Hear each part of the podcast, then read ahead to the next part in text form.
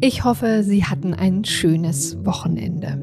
Ich betone das diesmal besonders, denn viele Bahnfahrer hatten wohl genau das nicht. Davon können wir mal getrost ausgehen. Der Grund war diesmal nicht das übliche Bahnchaos, nein, der Anlass für stundenlange Verspätungen und ein unglaubliches Informationswirrwarr war nichts weniger als Sabotage. Das gibt dieser Folge des FAZ Podcast für Deutschland eine ganz besondere Brisanz. Wir haben sie in der vergangenen Woche schon vorgewarnt. In Planung war ohnehin für heute eine Art Bahnspezial. Dazu habe ich Sie um Ihre Bahngeschichten gebeten und es sind etliche zusammengekommen. Herzlichen Dank dafür. Außerdem spreche ich mit dem Infrastrukturvorstand der Deutschen Bahn, Berthold Huber, über das marode Schienennetz und die geplante Bahnsanierung. Also über alles, was auf die Bahn und vor allen Dingen ihre Kunden in den nächsten Jahren noch zukommt. Das Interview haben wir vor dem üblen Sabotageakt geführt, deshalb wird Herr Huber dazu nichts sagen. Aber die Bahn hält sich ohnehin bedeckt über das, was da am Wochenende geschehen ist. Denn jetzt ermittelt der Staatsschutz. Wir kehren natürlich trotzdem zunächst einmal für Sie zusammen, was wir wissen. Aber jetzt erst einmal herzlich willkommen zur heutigen Folge des FAZ Podcast für Deutschland am Montag, den 10. Oktober. An dieser Folge haben Kevin Gremmel, David Brucklacher und Silvia Klaus mitgewirkt. Mein Name ist Grüne Budras und ich freue mich, dass Sie dabei sind.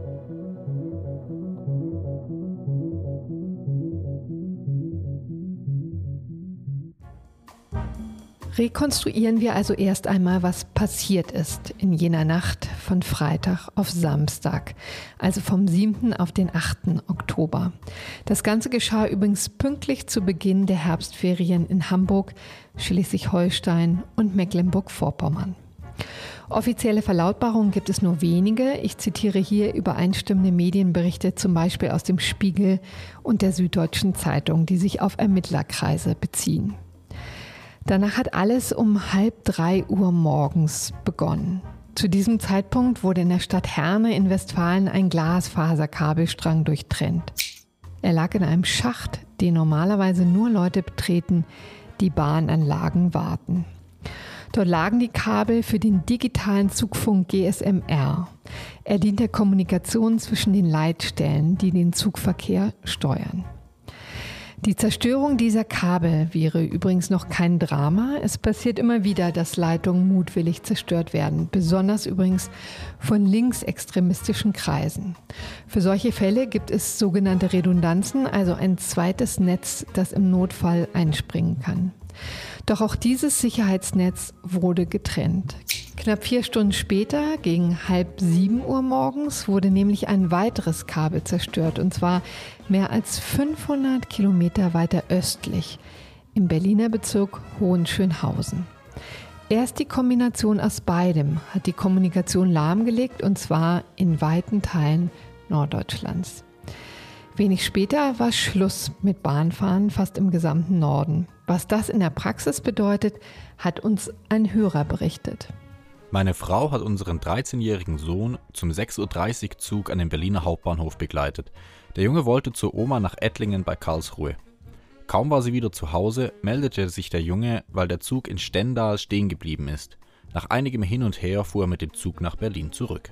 Um 8.22 Uhr lief die erste Meldung der deutschen Presseagentur über den Nachrichtenticker. Darin heißt es, eine technische Störung führt nach Angaben der Deutschen Bahn in Norddeutschland derzeit zum kompletten Stillstand im Fernverkehr. Betroffen seien alle ICE sowie IC und EC-Züge in Norddeutschland, teilte die Bahn am Samstagmorgen mit. Zu diesem Zeitpunkt war noch von einer technischen Störung die Rede. Um 9.34 Uhr kam dann die erste Pressemitteilung der Deutschen Bahn, ebenfalls noch sehr knapp. Aktuell ist kein Zugverkehr im Raum Norddeutschland sowie von Zügen in Richtung Norddeutschland möglich. Grund dafür ist ein Ausfall des digitalen Zugfunksystems. Die Störung betrifft den Regional- und Fernverkehr in Niedersachsen, Bremen, Hamburg und Schleswig-Holstein. Die Züge werden an den jeweiligen Bahnhöfen zurückgehalten. Um 11.34 Uhr dann die erste Erleichterung. Die Störung des digitalen Funkverkehrs konnte behoben werden. Doch schon zu diesem Zeitpunkt ist klar, dass dies mehr als nur eine technische Störung war. Die ersten Spekulationen über Sabotage machen die Runde, aber die Deutsche Bahn muss noch immer schweigen, denn inzwischen ist die Kommunikation schon ein Fall für den Bundesverkehrsminister Volker Wissing geworden. Der tritt um 14 Uhr in seiner Heimat in Landau in der Pfalz vor die Kameras und gibt Folgendes bekannt. Es wurden Kabel mutwillig und vorsätzlich durchtrennt, die für den Zugverkehr unverzichtbar sind. Wir wissen Stand jetzt, dass an zwei unterschiedlichen Standorten in Deutschland die Kabel vorsätzlich durchtrennt worden sind. Über den weiteren Verlauf der Ermittlungen werden wir die Öffentlichkeit informieren. Zwei Tage später wissen wir, dass die Polizei inzwischen eine politisch motivierte Tat nicht ausschließen kann. Viele Spekulationen sind im Umlauf. Es könnten natürlich auch wie in früheren Zeiten linksextremistische Täter sein. Aber auch der russische Staat könnte seine Finger im Spiel haben.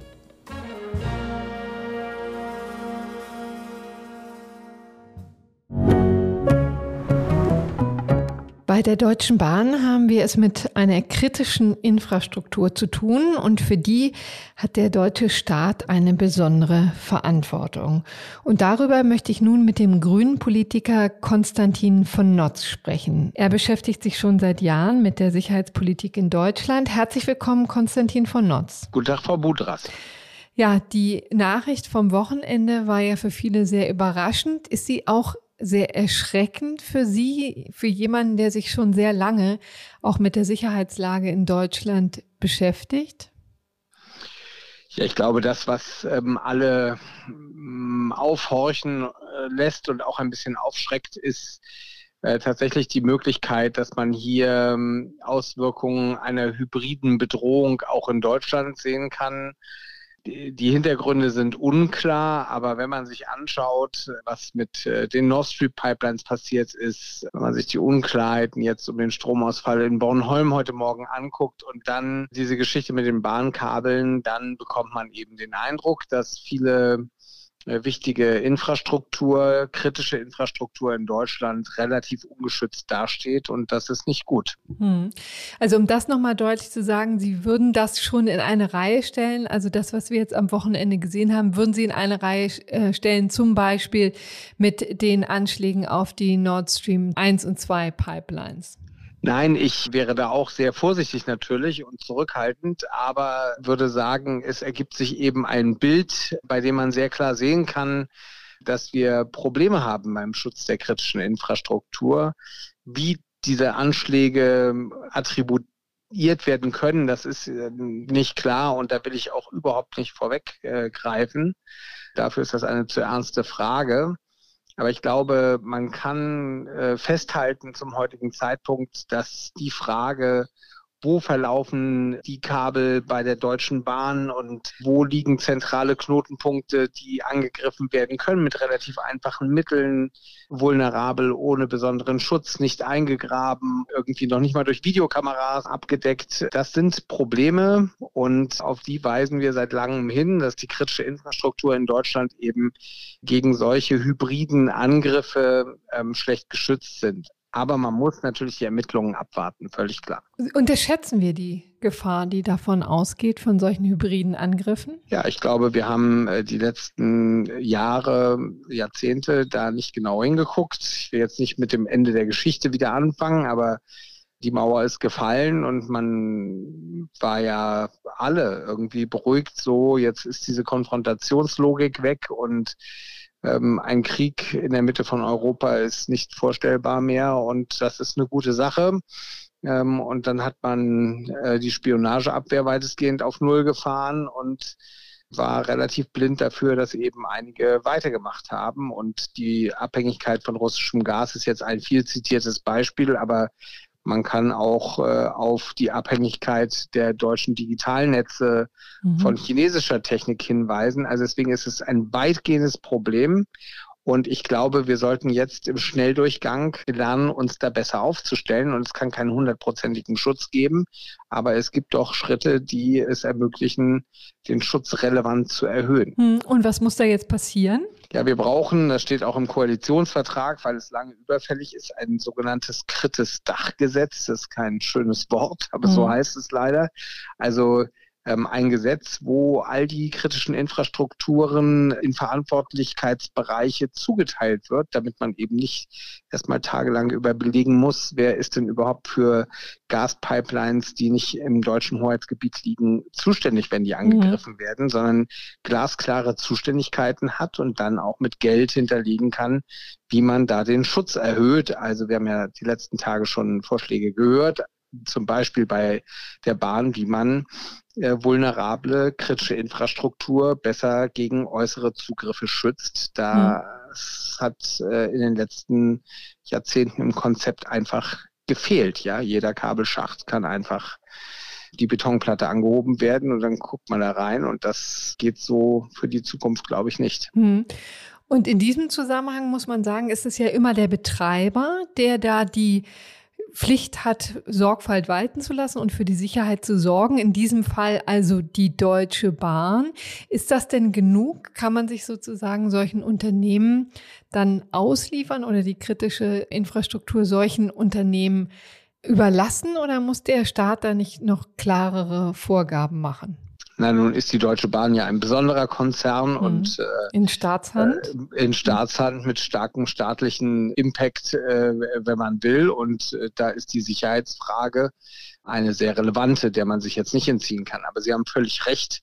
Es gibt natürlich bei den großen deutschen äh, Industriebetrieben, aber auch bei den kleinen und mittelständischen Unternehmen auch gerade was die IT-Sicherheit angeht, große Defizite. Und man muss sagen, da hat der Staat in den letzten Jahren wie ich finde, in nachlässiger Art und Weise keine Anreize gesetzt, äh, Firmen äh, zu helfen, in IT-Sicherheit zu investieren. Das kann man durch hm. steuerliche Maßnahmen und auch durch äh, bestimmte gesetzliche Vorgaben machen. Aber es kann doch nicht sein, dass es für die Firmen erstmal sozusagen überhaupt keine Hilfe gibt und keine Unterstützung, wenn sie in IT-Sicherheit investieren wollen, obwohl sozusagen ihre Zugehörigkeit zur kritischen Infrastruktur sehr offenkundig ist. Also nehmen wir die Telekommunikationsbetreiber. Mhm. Es gibt aber viele, viele andere und dafür brauchen wir Konzepte, die muss die Bundesregierung jetzt im Schnelldurchgang erstellen. Vieles gibt es auch schon, das muss nur zusammengeführt werden und dann muss es auch mit ausreichend Geld hinterlegt werden. Hm. Wir haben ja bei dem 100 Milliarden Paket Sondervermögen als Grüne versucht, 20 Milliarden für die IT-Sicherheit äh, rauszuverhandeln, nicht weil wir der Bundeswehr nicht 100 Milliarden äh, gönnen und ich persönlich halte die 100 Milliarden auch äh, tatsächlich für notwendig für die Bundeswehr, aber im Rückschluss dann eben zu sagen, na dann bekommt eben die IT-Sicherheit in Deutschland keinen Euro, das ist inakzeptabel und das ist schlecht für die Sicherheit in unserem Land. Mhm sagt Konstantin von Notz. Herzlichen Dank für das Gespräch. Sehr gern, danke Ihnen.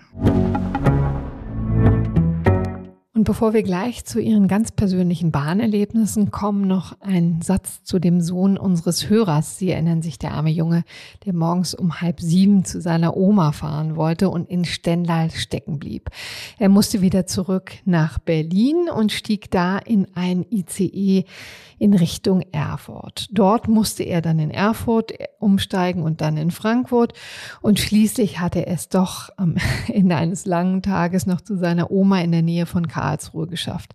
Mit sechseinhalbstündiger Verspätung. Ja, und jetzt zu Ihren Erlebnissen. Ganz klimaneutral will ich mit Fahrrad und Bahn von Bensheim an der Bergstraße nach Mannheim reisen.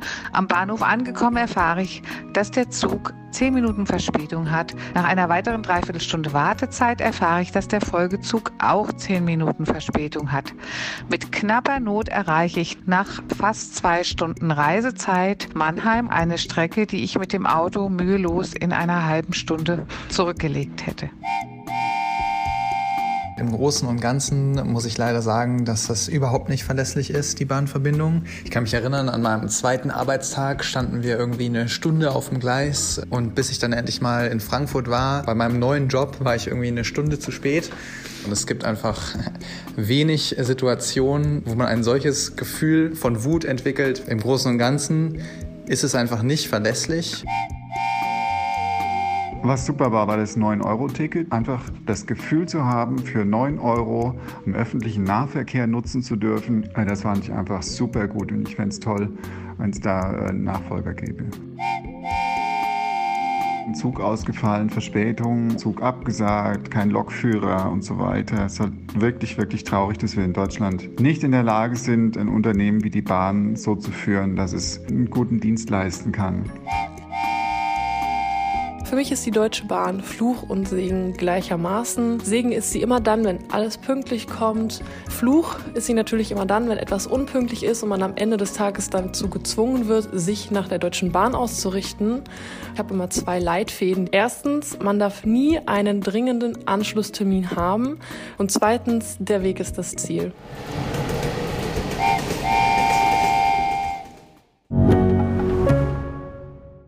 Jetzt haben wir schon einiges von den Bahnkunden gehört, aber es gibt noch eine ganz andere Klientel, die auf Gedeih und Verderb auf die Deutsche Bahn angewiesen ist und die auch in den vergangenen Monaten sehr gelitten hat. Die Wirtschaft nämlich, denn viele Unternehmen transportieren ihre Güter über die Schiene.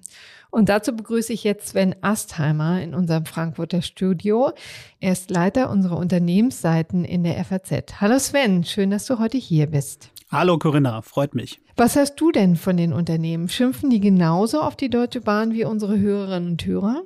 Ja, leider ist auch unter den äh, Wirtschaftskunden der Deutschen Bahn die Stimmung nicht viel besser als unter den Privatleuten. Gerade in diesem Jahr hat das einigen Unmut erzeugt, denn äh, die Wirtschaft ist angewiesen auf die Bahn.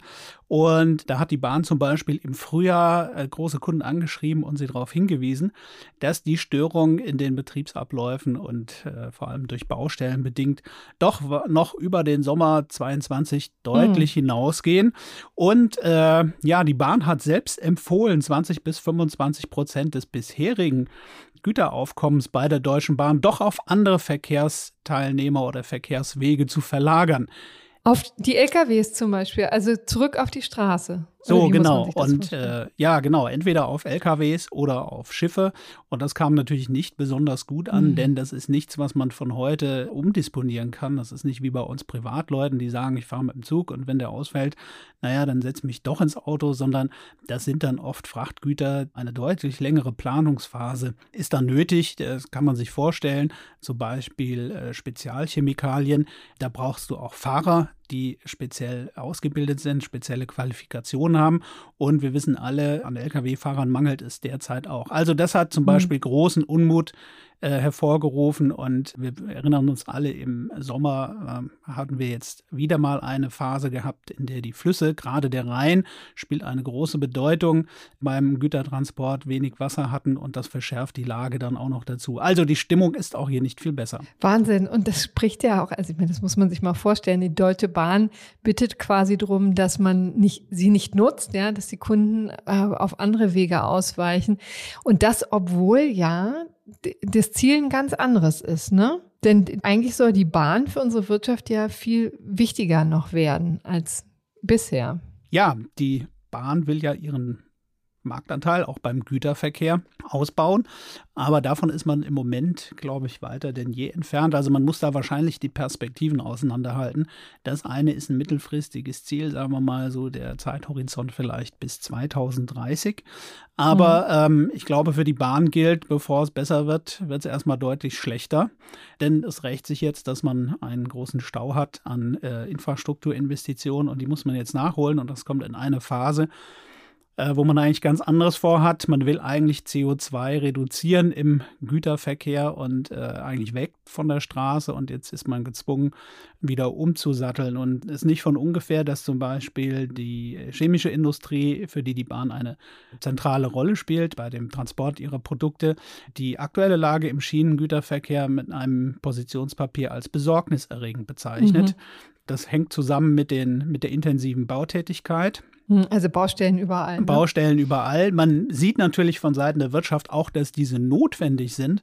Allerdings, äh, das hast du ja selbst schon geschrieben in äh, einigen Artikeln, das Baustellenmanagement wird oft äh, angeprangert und vor allem die Kommunikation rund um diese Baustellen, dass es hm. zu kurzfristig ist, zu gleichzeitig. Und deshalb hat die Industrie da einige Ziele aufgestellt. Also das Pünktlichkeitsziel, ähnlich wie beim äh, Personenverkehr, steht hier im Vordergrund. Also die, die Industrie wünscht sich da, dass mindestens 90 Prozent der Güterzüge ihren Bestimmungsort entweder fahrplanmäßig oder maximal mit einer Verspätung von höchstens einer halben Stunde erreicht. Hm. Die Realität sieht aber ganz anders aus. Laut der chemischen Industrie äh, waren es 2021 bei den Güterzügen nicht einmal 60 Prozent, die innerhalb von 60 Minuten Verspätung ja, ihren Zielort Wahnsinn. erreicht haben. Und äh, mhm. es gibt auch noch Güterzüge, da weiß man gar nicht so recht, wo sie stehen. Also daran sieht man eigentlich, wie schwierig die ganze Lage ist. Welches Bild gibt denn die Bahn eigentlich derzeit ab? Also die Pünktlichkeitswerte rauschen in den Keller, du hast es schon gesagt. Gleichzeitig erhöht die Bahn für die Privatkunden die Ticketpreise. Klingt ja nicht danach, als wäre das ein überzeugendes Geschäftsmodell im Moment. Nein, wäre die Bahn börsennotiert und die Pläne gab es mal, würde man mit so einer Performance wahrscheinlich äh, sagen, dass der Kurs abrauschen würde. Ähm, in den Augen vieler Fahrgäste und Kunden, wenn man über die Wirtschaft redet, stimmt das Verhältnis von Preis und Leistung derzeit nicht. Viele Fehler sind sicherlich schon in der Vergangenheit gemacht worden, dass zu wenig investiert wurde. Da gibt es einen gewissen Stau, den muss man nachholen. Ähm, da können die, die jetzt am Ruder sind bei der Bahn, vielleicht auch nur bedingt etwas für, was sie nachholen müssen. Und es hat ja Personenwechsel gegeben an der Spitze, aber Fakt ist natürlich, dass man an dem gemessen wird, was man jetzt zustande bringt und äh, das ist eindeutig nicht befriedigend. Äh, Bahn braucht viel, viel Geld, das kommt von uns allen auch und ähm, ja, was, was am Ende äh, als Ergebnis dort steht, das ist deutlich verbesserungswürdig. Mhm. Sagt Sven Astheimer, Leiter des Unternehmensressorts der FAZ. Vielen Dank für deine Einschätzung, lieber Sven. Und jetzt hören wir mal, was Berthold Huber von der Deutschen Bahn uns darüber zu erzählen hat, auch über die Generalsanierung. Ich sitze nun gegenüber von Berthold Huber. Er ist Vorstandsmitglied bei der Deutschen Bahn, zuständig für die Infrastruktur, also für alles, was jetzt so viel Ärger macht. Stimmt das, Herr Huber? Könnte man das so beschreiben? Das könnte man so beschreiben. Also äh, im Moment ärgern sich die Kunden mehr, als uns lieb ist. Und das liegt auch, nicht nur, aber auch an der Infrastruktur. Wir haben wahnsinnig hohe Nachfrage. Also es ist wahnsinnig dicht auf unserer Infrastruktur, wahnsinnig mhm. viel Verkehr. Wir müssen wahnsinnig viel bauen. Und das durchschnittliche Alter der Infrastruktur ist ähm, hoch äh, und mhm. das führt im Moment zu mehr Störungen, als dem Kunden lieb sein kann. Mhm. Aber bevor wir zu den Problemen kommen, das machen wir gleich noch, wollte ich einfach einmal gerne wissen, wie fährt eigentlich so ein Bahnmanager Bahn? Ja, also wie viel Zeit planen Sie ein? Um es deutlich zu sagen, mit wie viel Verspätung rechnen Sie denn, wenn Sie in so einen Zug steigen? Ähm, ich rechne mit gar keiner Verspätung, ah. wenn ich in den Zug steige, weil ich in der Regel ähm, am Wochenende, also am Freitag nach, von Berlin nach München und am Montag wieder von München nach Berlin fahre. Und das ist ja eine relativ neue hm. Strecke. Mhm. Und die ist in der Regel pünktlich. Jedenfalls, wenn ich fahre, vielleicht ja. habe ich Glück. Ja, genau, könnte ähm, auch an ähm, Ihnen liegen. Kann auch, nee, das liegt nicht an mir. Es ist nicht so, dass Sie immer wissen, wann ich fahre. Ähm, aber insofern rechne ich äh, nicht mit zusätzlicher Verspätung. Mhm. Ähm, und ansonsten benutze ich vor allem die S-Bahn in Berlin. Ich habe in Berlin gar kein Auto, ich fahre nur mit öffentlichen Verkehrsmitteln. Mhm. Und ähm, ich finde die S-Bahn, jedenfalls auf den Strecken, auf denen ich fahre, bis auf wenige Ausnahmen doch relativ zuverlässig. Aber ich weiß, dass das nicht überall und für jeden so ist. Hm, also S-Bahn, muss man an dieser Stelle sagen, gehört ja auch sozusagen zum äh, großen Bahnkonzern Gehört dazu. auch zum großen hm. Bahnkonzern dazu, ja. Wussten Sie übrigens, dass unser Bundesverkehrsminister einmal in Eiseskälte auf dem Bahnsteig stand und stundenlang auf den Zug gewartet hat? Das wusste ich nicht, jetzt weiß ich's. ähm, das ist mir ausgesprochen unangenehm. Aber da war übrigens auch nicht Bundesverkehrsminister. Er hat die Anekdote mal auch in diesem Podcast erzählt die hänge ich gerne noch an, ähm, hier an, diesen, an die Shownotes. Aber interessanterweise hat er ihnen übrigens keine großen Vorwürfe gemacht, anders als viele Bahnfahrer, sondern hat sich darüber geärgert, dass er den Mantel zu Hause gelassen hatte. Ne? Also letztendlich ist wahrscheinlich auch viel dem geschuldet, wie auch Bahnkunden sozusagen darauf reagieren. Natürlich reagieren Bahnkunden unterschiedlich darauf, aber äh, die Bahn ist ja Teil des Alltags für viele Menschen. Mhm. Und der Alltag besteht aus Ritualen. Und mhm. insofern ist äh, die Bahnfahrt auch immer ein Ritual. Zur Arbeit fahren, von der Arbeit fahren und so weiter und so fort. Und mhm. wir wissen das selber aus unserem Leben. Es gibt nichts Schlimmeres also Rituale sozusagen äh, durcheinander kommen. Man kommt zu spät, man kann bestimmte Dinge, die man sich vorgenommen hat, nicht mehr machen und so weiter und so fort. Da kommt es häufig gar nicht so darauf an, dass die Verspätung so wahnsinnig hoch ist, mhm. sondern dass man eben seinen gewohnten Ablauf nicht wiederholen kann. Und insofern kann ja. ich die verstehen, die Kunden. Und dass letztendlich aber auch so schlecht kommuniziert wird. Und da könnten Sie ja dann auch noch vieles dran tun. Ja, Kommunikation spielt eine große Rolle. Wir haben wahnsinnig viel getan, um das zu verbessern, aber äh, sag mal, je problematischer die Betriebssituation ist, das ist so, desto problematischer ist auch die Kommunikation hm. an die richtige Frau, an den richtigen Mann zu bringen. Ähm, obwohl es eigentlich genau umgekehrt sein muss. Also es ist immer hm. dann besonders schwierig, sehr gute Informationen zu liefern, wenn es besonders hm. schlecht ist, also wahnsinnig viel Durcheinander im Betrieb. Und es ist natürlich viel einfacher, wenn es einigermaßen normal läuft. Und daran, dass das besser wird, arbeiten wir im hm. Moment intensiv. Sie haben jetzt kurz schon auch mal die Probleme angerissen, gleich zu Anfang. Vielleicht erklären Sie uns noch mal ganz genau, warum läuft es eigentlich bei der Deutschen Bahn gerade so miserabel? Sie haben gesagt, also ist einfach unglaublich viel Verkehr auf der Schiene und gleichzeitig ist das Schienennetz marode. Ne? Woran liegt das? Ja, also so miserabel läuft es bei der Deutschen Bahn nicht oder überhaupt bei der Eisenbahn. Ich bin ja nun für die Infrastruktur verantwortlich, also für alle Eisenbahnen, nicht nur für die Unternehmen der Deutschen Bahn, die auf der Infrastruktur fahren. Aber die Nachfrage nach der Eisenbahn ist ja wahnsinnig hoch, hm. sowohl im Güterverkehr wie auch im Personenverkehr. Das heißt, wir haben überhaupt kein Nachfrageproblem. Das führt eben auch dazu, dass wir immer mehr Züge auf dem Netz haben und immer mehr Züge bedeutet auch eine immer größere Stauanfälligkeit. Das ist hm. wie auf der Straße auch. Man sieht es nicht so augenscheinlich, weil die Züge weiter auseinanderfahren müssen ähm, als die Autos, aber immer mehr Stau. Und gleichzeitig ist die Infrastruktur sehr alt geworden. Hm. Ähm, wir haben nicht genug Geld zur Verfügung gehabt, um sie kontinuierlich zu erneuern oder auf, zumindest auf einem Altersstand zu halten. Und das führt dazu, dass wir jetzt bauen müssen, viel bauen müssen. Und die Mischung aus viel Verkehr, also hoher Nachfrage, mhm. was eigentlich gut ist, und viel Bauen, alter Infrastruktur führt eben zu den Problemen, die Sie gerade eben mhm. beschrieben haben. Auch wie auf der Straße. Kennt jeder aus dem täglichen Erleben. Sagen Sie, und es kommen ja noch letztendlich zwei dicke Brocken dazu. Also Sie mussten ja zigtausende Betonschwellen austauschen als Vorsichtsmaßnahme nach dem Bahnunglück in Garmisch-Partenkirchen oder in der Nähe von Garmisch-Partenkirchen Anfang Juni, bei dem mehrere Menschen getötet wurden. Wie ist denn der Sachstand da? Ist das Schienennetz so marode, dass tatsächlich Menschenleben gefährdet werden oder ist das einfach Nein, also äh, definitiv nicht. Und man muss sagen, dass die Betonschwellen, die wir jetzt austauschen bzw. kontrollieren, ja gar nicht besonders alt sind, sondern mhm. das sind Betonschwellen, die in einem bestimmten Zeitraum gefertigt worden sind und verbaut worden sind und die wir uns jetzt anschauen. Und aus reiner Vorsicht, wir kennen die Ursache für den Unfall in Garmisch-Partenkirchen noch nicht präzise, aber es ist unsere verdammte Pflicht und mhm. Schuldigkeit, mhm. wenn wir auch nur vermuten, es könnte eine mhm. mitverursachende Wirkung gehabt haben, sind wir verpflichtet, uns so darum zu kümmern, dass eine solche sag mal, Schwelle im Netz nicht weiter liegen bleibt. Und deswegen haben wir die ausgetauscht. Es hat aber nichts damit zu tun, dass sie überaltert oder sag mal besonders marode gewesen wären, sondern es ist eine bestimmte Charge eines bestimmten Herstellers, die ein bestimmtes Fertigungsproblem hm. hatte, die wir jetzt austauschen. Aber Sie haben eben gesagt, die Ursache für das Zugunglück weiß man noch nicht präzise. Aber das deutet ja darauf hin, dass sie sich da schon einen Reim mhm. drauf machen können. Ne? Das hat mit den Betonschwellen zu tun? Wir wissen es nicht genau. Mhm. Wir wissen es offen gestanden nicht genau. Also ich meine, man muss wahnsinnig aufpassen, dass man bei solchen Unfällen keine zu kurzen Schlüsse zieht. Mhm. In der aller Regel, und ich bin jetzt schon seit 25 Jahren im Unternehmen, kommen da sehr viele unterschiedliche Umstände zusammen, dass dann so etwas passiert.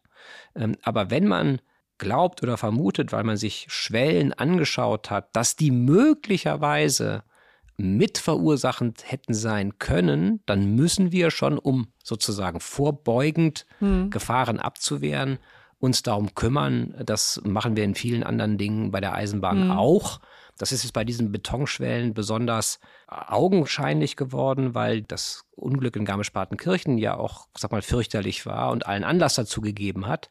Ähm, aber wir haben das immer mal wieder, dass wir bestimmte Komponenten, sei es in Zügen oder der Infrastruktur, uns angucken und sagen, Mensch, wir sind uns nicht ganz so sicher. Und dann nehmen wir sie lieber raus, als sie drin zu lassen, weil Sicherheit bei der Eisenbahn oberstes Gebot ist. Und es ist nach wie vor so, die Eisenbahn ist das mit Abstand sicherste mhm. Verkehrsmittel, das man benutzen kann. Daran hat sich nichts geändert. Aber der Aufwand war wirklich gigantisch, ne? muss man sagen. Für die, wie viele Schwellen haben Sie ausgetauscht? Wir haben noch gar nicht so viele Schwellen ausgetauscht, aber wir werden etwa bis zu 160 oder mhm. 170.000 Schwellen tauschen. Der Aufwand ist gigantisch und das Problem ist, gar nicht so sehr das Schwellentauschen selber. Auch das Material ist nicht das Problem, aber die müssen ja ausgetauscht werden. Mhm. Und jetzt haben sie ja nicht unbegrenzt, sag mal, Ressourcen, also Firmen, Unternehmen, die zur Verfügung stehen, um zu bauen. Mhm. Und wenn Sie jetzt sagen, ich konzentriere mich auf die Betonschwellen, die müssen jetzt schnell getauscht werden, dann müssen Sie ja überlegen, welche andere Baustelle Sie gegebenenfalls liegen lassen, also nicht machen. Mhm. Und das führt im Moment so ein bisschen zu dem überlagernden Problem, dass ich bestimmte Dinge, die ich eigentlich auch gerne machen würde im Schienennetz, die jetzt überhaupt nicht sicherheitsrelevant sind, aber die vielleicht mal zu einer Störung führen könnten, dass ich die jetzt nicht mache, weil ich die Betonschwellen rausnehme. Und deswegen gibt es da im Moment so ein bisschen Konkurrenz um, mhm. für was setze ich eigentlich meine Ressourcen ein, was am Zweifel dazu führt, ähm, dass ich eben das Pünktlichkeitsproblem, was Sie gerade eben beschrieben habe, damit noch ein bisschen verstärke. Also es wird in nächster Zeit eher schlimmer als besser? Nein, das wird nicht eher schlimmer als besser. Wir veröffentlichen ja unsere Pünktlichkeitswerte. Mhm. Wir sind im vergangenen Monat, glaube ich, wenn ich es richtig im Kopf habe, also unter 60 Prozent mhm. gefahren.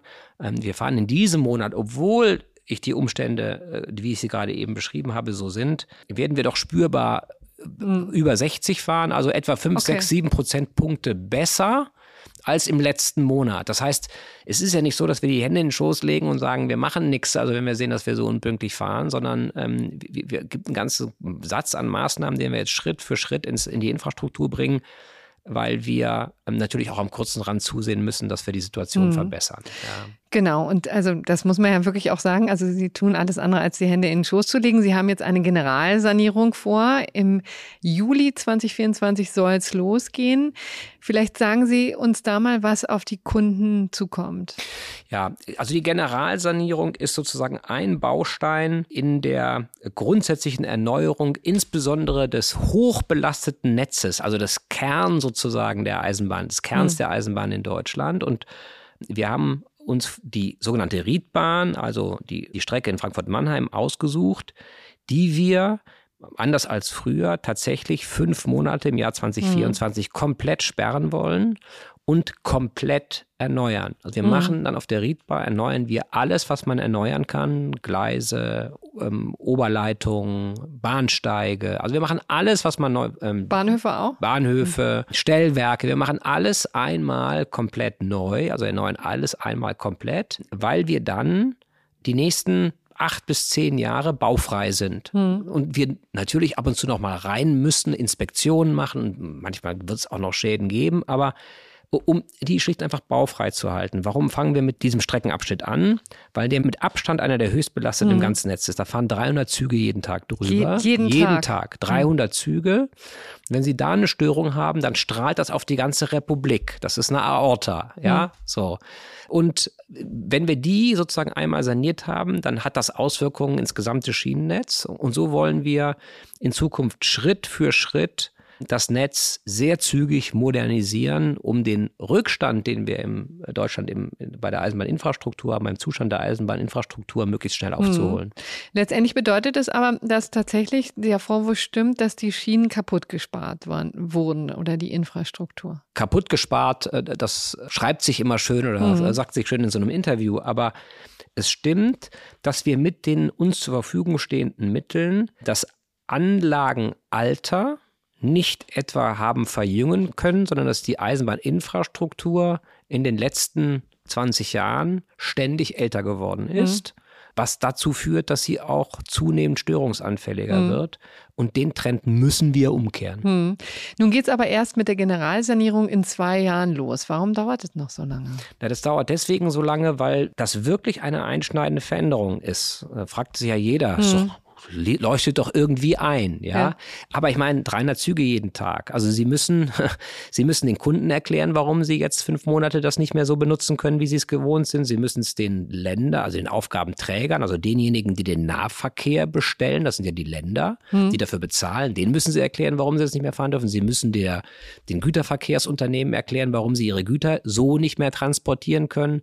Das heißt, der Umstellungsschmerz ist, ist, ist also gewaltig. Der Eingriffsschmerz ist gewaltig. Das ist das hm. Erste. Und das Zweite, so eine Baustelle ist ja nie isoliert zu betrachten, mhm. sondern ich habe ja gesagt, die ganze Strecke strahlt auf die ganze Republik. Im Zweifelsfall müssen Sie in Hamburg eine Baustelle umplanen, mhm. weil Sie jetzt plötzlich zwischen Frankfurt und Mannheim fünf Monate sperren. Und wir müssen wahrscheinlich über 150 Baustellen, die heute schon eigentlich geplant sind, umplanen, damit das tatsächlich nicht einen großen Schaden verursacht mhm. im Gesamtnetz, weil die Baustellen nicht mehr aufeinander abgestimmt mhm. sind. Das ist das eine. Ähm, und das zweite, Sie müssen das ja auch vorbereiten. Also Sie müssen ja den Eisenbahnverkehrsunternehmen Möglichkeiten geben, Umleitungsstrecken zu mhm. benutzen. Die müssen Sie entsprechend ertüchtigen. Sie müssen mit den Ländern darüber reden, wie der Nahverkehr denn jetzt dann fahren soll. Sie müssen mit denen darüber reden, wie sie gegebenenfalls äh, in den fünf Monaten einen vernünftigen und leistungsfähigen Busverkehr organisieren, der den Schienenverkehr ersetzt. Das mhm. ist alles unglaublich aufwendig und gerade in der Umstellung zeitaufwendig.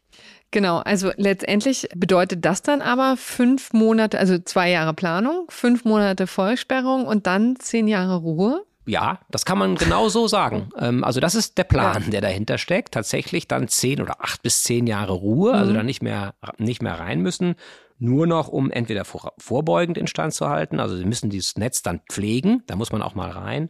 Und natürlich geht in so einem Netz, geht immer mal was kaputt, dann müssen sie rein, ja, geht mal mhm. was kaputt.